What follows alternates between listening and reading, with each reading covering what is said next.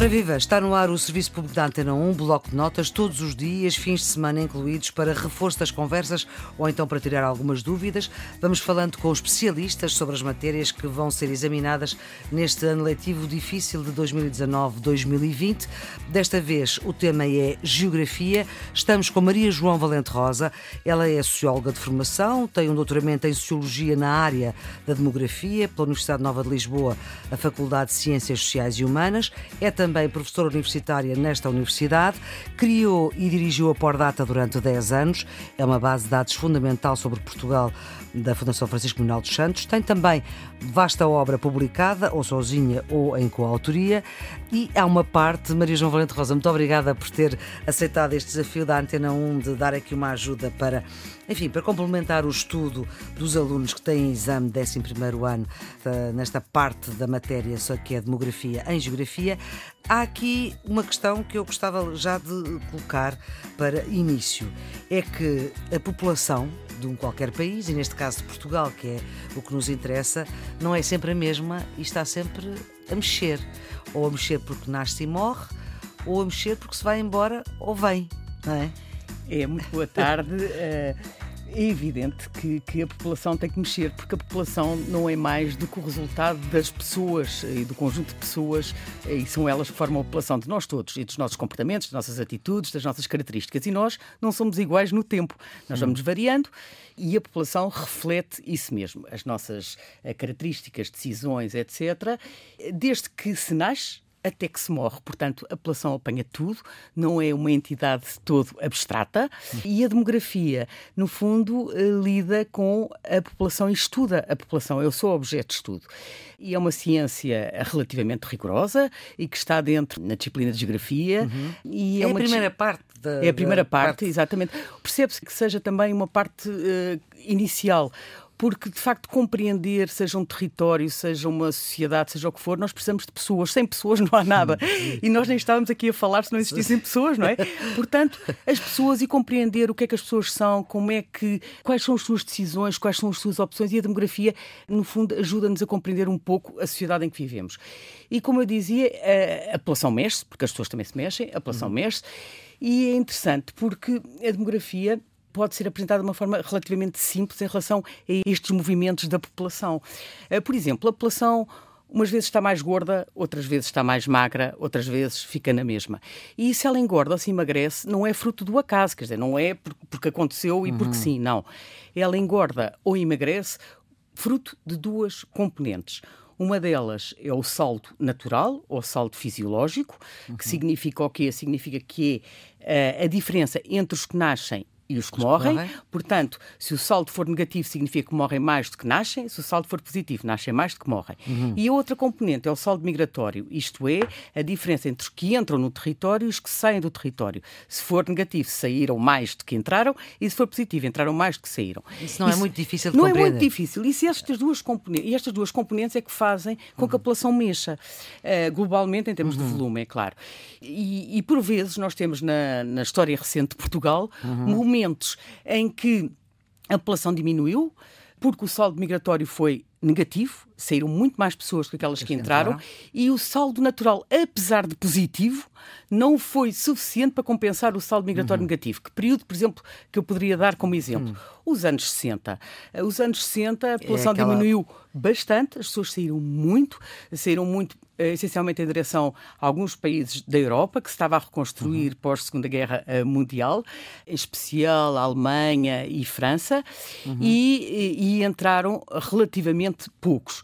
E a saída foi de tal forma significativa que, mesmo que o saldo natural fosse muito, muito eh, elevado, positivo, positivo, e elevado, uh, não compensou. Logo, a partir de 74, tivemos uma situação diferente. Mas o saldo é migratório. política, portanto, a alteração do regime Exato. levou a que viessem não só os exilados, mas eu não creio que os exilados tenham tido, aqueles que saíram de Portugal por razões políticas, tiveram algum peso na nossa estrutura. Podem ter tido algum, mas, mas não foram hum, esses. Foi, por um lado, uhum. muitas pessoas que vieram das ex-colónias, que foi um, um, movimento extremamente importante, que ficaram conhecidos muitos deles pelos retornados, que, uh, e por outro lado também muitos emigrantes das, das que colónias vieram cerca de um milhão, grosso Sim, modo. muitos, muitos. E depois, e também muitas pessoas que tinham ido para esses países de destino, que uh, França, Alemanha, etc., que não nos podemos esquecer que nessa altura aconteceu uma crise petrolífera terrível, que levou a uma recessão enorme uhum. também na Europa, não só na Europa, nos Estados Unidos também, mas também na Europa. Crise e que fez com de 73, claro. Exatamente, e que fez com que as portas também se fechassem. E muitas das pessoas que tinham saído para a Europa uhum. uh,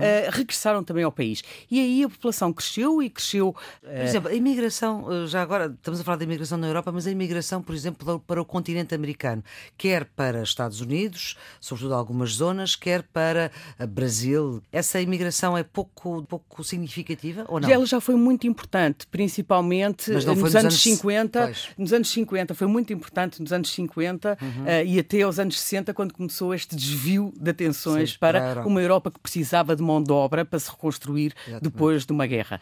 Agora, depois temos períodos, e é interessante, por exemplo, este período mais recente, ou o período, ou os anos mais recentes, em que, por exemplo, o saldo migratório uh, foi positivo, mas, Ou seja, entraram mais do que saíram? Saíram uh, em 2017 e 2018, mas, mas a população diminuiu. E diminuiu porquê? Por causa do saldo natural, porque nasceram muito menos do que aqueles que morreram. E, quando diz que, foi, que esse saldo, o inicial, o migratório foi positivo, foi positivo com portugueses que voltaram ou foi com estrangeiros que vieram para cá. Isso é muito interessante, porque nós muitas vezes entendemos os imigrantes, as entradas, como pessoas que não são portuguesas e, ou que não uhum. nasceram em Portugal e que vêm para o país. Mas não, é, mas não é verdade. Um imigrante é alguém que saiu do país e. Uh, e foi residir para um outro país e, entretanto, regressa. E por isso nós temos muitos imigrantes, e eu estou a falar de imigrantes com I, é difícil às vezes na rádio uhum, distinguirmos os Is e os Es. O I é a entrada, o E é a saída. Sim. Imigrantes com I, que são portugueses. E quando nós falamos, ah, os imigrantes, os imigrantes estão a chegar a Portugal, muitos dos imigrantes que estão a chegar a Portugal são pessoas que deixaram o país por dois, três anos uh, e depois regressaram. E nos anos mais recentes temos assistido a muitos regressos regressos de portugueses que foram para uhum. outros países uh, e que depois regressam ao seu país de origem. Mas isto só para dizer que nós temos com estas duas componentes, que são no fundo vá lá, quase a chave para uhum. percebermos por que razão é que a população está a engordar ou não está. Uhum. Mas depois, nós transformamos eh, esta variação de volume, nós muitas vezes transformamos isto em valores relativos. Quer eu isto dizer o quê? Que transformamos isto, dividimos isto pela população residente. Porquê? Para podermos comparar populações com diferentes dimensões. E aí nós temos o quê? Temos as taxas de crescimento natural, temos uhum. as taxas de crescimento migratório e temos as taxas de crescimento efetivo, que são as taxas globais porque é completamente diferente o impacto de mais 20, por exemplo, em termos de saldo global, e o impacto de mais 20 numa população que tem 200 pessoas. Isso significa que acrescentou 10% de uma população que tem 2 mil pessoas, isto significa que acrescentou 1%. Portanto, uh, portanto e, e, e, muitos dos indicadores que aparecem neste programa são indicadores uhum. que, de algum modo, tentam relativizar a dimensão da população. Só para nós organizarmos a nossa conversa, por exemplo, saldos naturais uh, positivos e negativos, assim que sejam, que haja décadas em que nasceram muito mais portugueses ou em que nasceram muito menos portugueses, em que se nasceu menos e mais e em que se migrou mais e menos. Só para fechar fechar este nosso bloco de conversa? Pois, eu não diria nasceu, nasceram mais portugueses, porque muitas vezes o que, o que, é importante aqui, como medida de referência, é nascer em Portugal, filhos Sim. de mães residentes em Portugal. Tem toda a razão. Portanto, porque Exatamente. repare, nascer cerca de 10% dos nascimentos uh, registados em Portugal são filhos de mães de nacionalidade estrangeira. Uhum. Uh, mas momentos importantes. O saldo natural foi uh, até 2007 sempre positivo. Em 2007 foi negativo, portanto, nasceram menos do que morreram. Em 2008 voltou a ser positivo e a partir de 2009 tem vindo sempre a ser negativo. Portanto, de 2009 até hoje, o saldo natural tem sido sempre negativo. Uhum. E em 2007 também foi negativo. O, o momento é este, tem vindo a, a, diminuir o saldo natural, ou seja, uhum. o número de nascimentos tem-se vindo a aproximar progressivamente do número de óbitos. É, e é interessante por exemplo, em 1960 hum. nasciam cerca de 200 mil crianças por ano em Portugal. E agora? Hoje não chegam a 90 mil uh, crianças que menos nascem aqui neste território. Portanto, menos de metade, quando a população até era muito menos. menos. Portanto, um dos nascimentos tem vindo a diminuir. E os óbitos não têm vindo a diminuir, apesar da mortalidade ter vindo a diminuir muito, apenas por uma razão. É que a população, entretanto, tem vindo a envelhecer, que é um outro ponto extremamente marcante da nossa evolução. Já agora, esta questão da renovação das gerações. Portugal não, renova, não consegue renovar gerações há quanto tempo? Ou seja, as mulheres não têm 2,1 filhos em média. Exatamente. É 2,1. E 2,1. Isto é uma média. Estamos a falar de uma média, não é claro. dois filhos e um bocadinho de um outro. Isto é uma média. Ora bem, para já era importante perceber porque é que é o 2,1 e porque é que não é 2. Porque para substituir gerações, o conceito que está por trás é que cada mãe deixa uma futura mãe que a vai substituir. Uhum. E assim as gerações iam sendo Coitadas substituídas. das mães só têm rapazes, não é? Pois, mas depois há outras que só têm raparigas e isto compensava. Se a probabilidade de se nascer rapaz ou rapariga fosse igual. Mas não é. Nascem mais rapazes que raparigas. E para que cada mãe deixe uma futura mãe, em média, as mulheres, no período fértil, devem ter um pouco mais que dois filhos, ou seja, o tal 2,1 filhos. Uhum. Mas reparem, se os rapazes estão em vantagem em relação ao nascimento, depois não estão em vantagem em relação relação à vida, porque os homens morrem mais que as mulheres em todas as idades. A esperança de vida dos homens e a esperança de vida das mulheres é diferente, com vantagem para as mulheres, e isto significa o quê? Significa que, consoante vamos avançando na idade, vamos tendo cada vez maior preponderância do sexo feminino. A partir dos 25 anos, 30 anos, as mulheres começam a ser a maioria. E isto é, é interessante, uh, porquê? Porque, por exemplo. Isso é quando... é uma ordem natural estabelecida. Nos países, nos países mais desenvolvidos, eh, embora as esperanças de vida se tend, uh, à partida uhum. uh, se, se, vão aproximando, de qualquer das formas, há aqui vantagens biológicas das mulheres sobre os homens. E por isso, se então, calhar. As mulheres nós... estão preparadas para ter filhos, são mais resistentes do ponto de vista. Não sei se a sua razão é essa, mas também pode ser. É uma razão muito válida.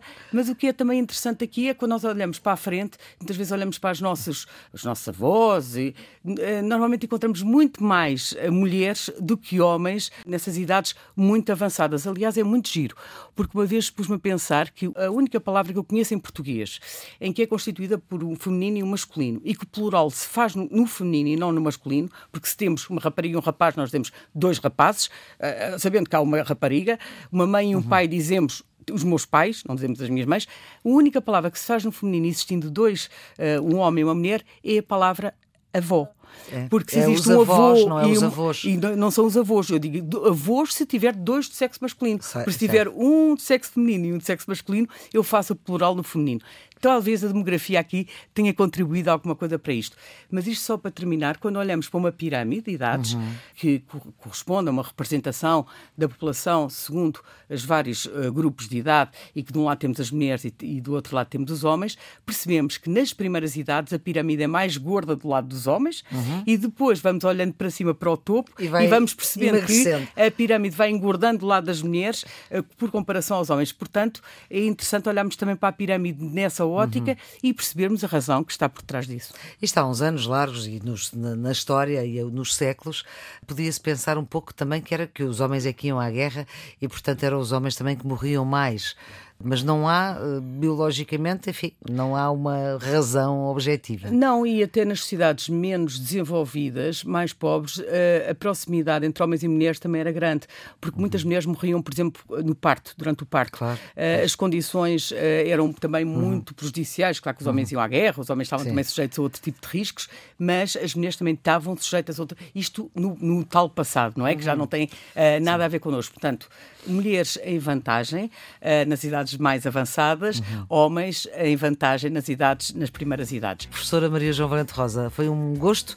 Uh, muito obrigada por ter Eu dado um, uma chega importante para esta parte da geografia que engloba a demografia, na qual é uh, especialista. Nós estamos aqui ao longo destes dois meses, meses de junho e julho, o Serviço Público da Antena um bloco de notas a proporcionar um conhecimento outro para os alunos que têm exames. Neste caso, estamos a falar de geografia.